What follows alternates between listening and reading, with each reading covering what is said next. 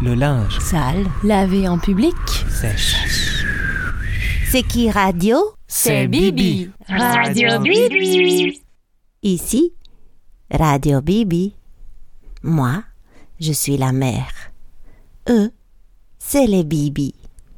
Elle et lui ont 23 ans, des jumeaux de l'an 2000. Les deux habitent à Paris, dans le 11e, elle à République, avec son mec qui rêve de devenir un Bibi, dans un studio mansardé. Lui, le Bibi, dans une chambre de bonne de 13 mètres carrés, rue du Chemin Vert, tout seul. Les deux martèlent que c'est bien Paris. Comme si je n'y avais pas vécu tant et tant d'aventures et d'années. À la radio Bibi en pratique, pour commencer, la censure. J'ai déjà barré une demi-page en pensant que mes propos vont rendre les Bibi furieux. En plus, j'avais écrit le mot pute. Ensuite, j'ai envoyé un texto au Bibi pour les informer que la radio Bibi était sur le point de percer. Elle, la Bibi, m'a rappelé que je lise vite fait mon début du texte, parce qu'elle avait mal au ventre à cause de ses règles. Elle s'était dit qu'il y avait là un truc qui l'intéressait assez pour oublier sa douleur. Je n'avais pas le temps, alors je ne sais plus comment je lui ai juste mentionné que j'avais utilisé ce mot pute, en précisant à qui je faisais allusion. Direct, la Bibi, de fond de son lit parisien, a sauté au plafond.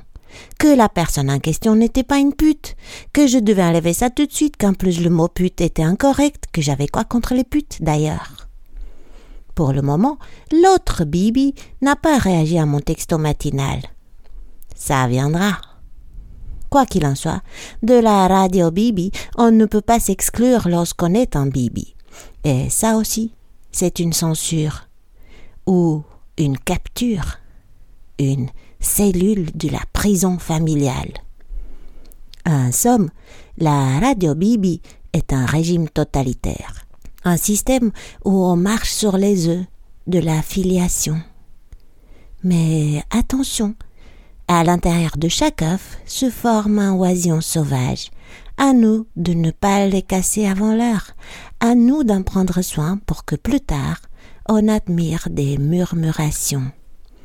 À la radio Bibi, chaque jour un oiseau sauvage éclora, malgré la censure et l'impossibilité de quitter l'espace. À la radio Bibi, nous poserons un pas après l'autre avec délicatesse. À la radio Bibi, on déconstruit et on incube à la fois, parce que ce qu'on veut, c'est de voler librement.